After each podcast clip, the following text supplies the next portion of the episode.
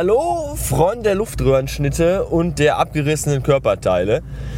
Ich fuhr gerade zu den Klängen einer Coldplay Live-DVD durchs Ruhrgebiet in den Sonnenaufgang, also den, dem Sonnenaufgang entgegen, während eine dicke Wolke aus Klischee um mich herum waberte. Das war irgendwo schön und irgendwo auch sehr gruselig. Und wenn ihr ganz aufmerksame Hörer seid, dann werdet ihr jetzt sagen, hm, Sonnenaufgang. Also wenn der Bastard Frühschicht hat, dann ist der eigentlich schon vor Sonnenaufgang in der Agentur. Und wenn der Bastard Spätschicht hat, dann schläft der bei Sonnenaufgang normalerweise noch. Wohin fährt der Bastard?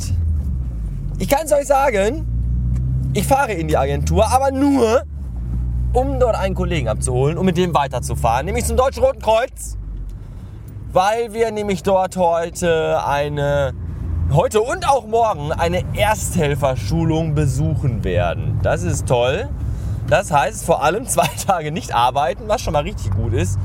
Und zum anderen ist da vorne wieder, äh, zum anderen heißt das äh, Intensivkurs äh, Erste Hilfe, äh, Not, Not, Notfallsituationsbewältigung und lebensrettende Sofortmaßnahmen. Und das ist total toll, ich finde das total gut. Das ist richtig und wichtig. Und deswegen habe ich mich dafür auch freiwillig gemeldet. Der letzte Erste-Hilfe-Kurs war der für den Führerschein, der mittlerweile, äh, ich bin jetzt 27, ja, der ist schon eine ganze Ecke her.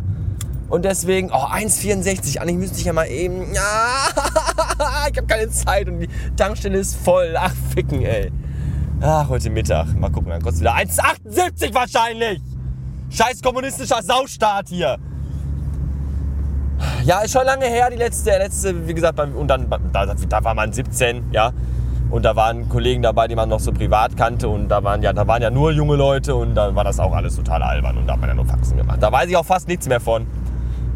Ja, obwohl ich in meinem Leben schon zweimal, äh, also jetzt nicht lebensrettende Sofortmaßnahmen ergreifen musste, aber erste Hilfe leisten musste.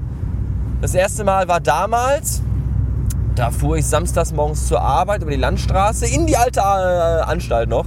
Aber das war noch vor der Podcast-Zeit, das, das könnt ihr nicht wissen. Und äh, ja, da lief so ein junger Jugendlicher, betrunken am Straßenrand und wurde wohl von einem Rentner, der nicht aufgepasst hat, über einen Haufen gefahren. Und ich habe das dann gesehen, wie der da am Straßenrand lag und der Rentner durch die Gegend lief, weil er ganz verwirrt war. Hab dann angehalten und geholfen, selbstverständlich, selbstverständlicherweise. Ich habe keine Sekunde gezögert.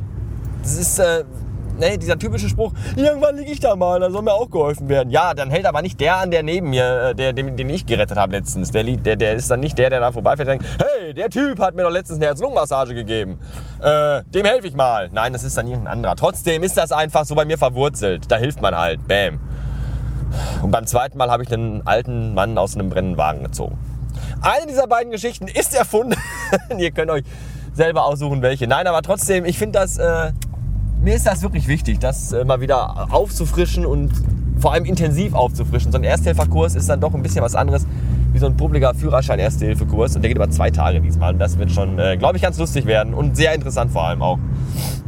Ja, ich, hab's, ich bin in solchen Sachen bin ich irgendwie, da bin ich äh, dann doch äh, zivil couragiert bis in Mark und Bein oder so.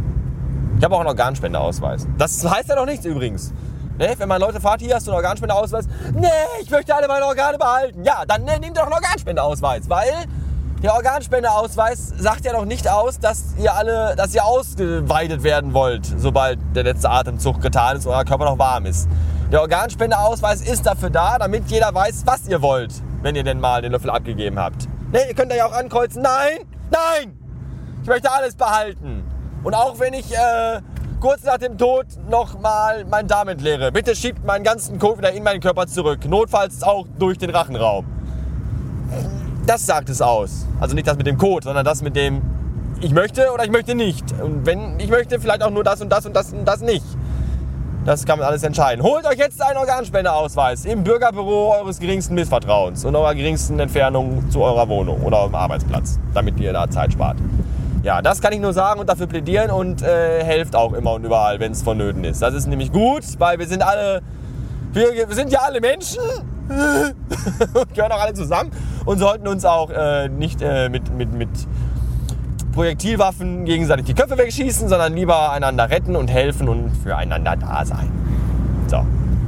Äh, ein Zwischenstatement nach einem Tag Erste-Hilfe-Kurs gibt es dann nachher. Bis dann. Ich weiß, ihr wollt, dass ich, ihr wollt, dass ich da was aufnehme. Ne? Ja, ich guck mal, vielleicht, ich habe das iPhone mit und vielleicht kann ich heimlich ein bisschen was äh, zusammenschneiden. Mal gucken. Ähm, bis später. So, das war dann der erste Tag Ersthelferkurs.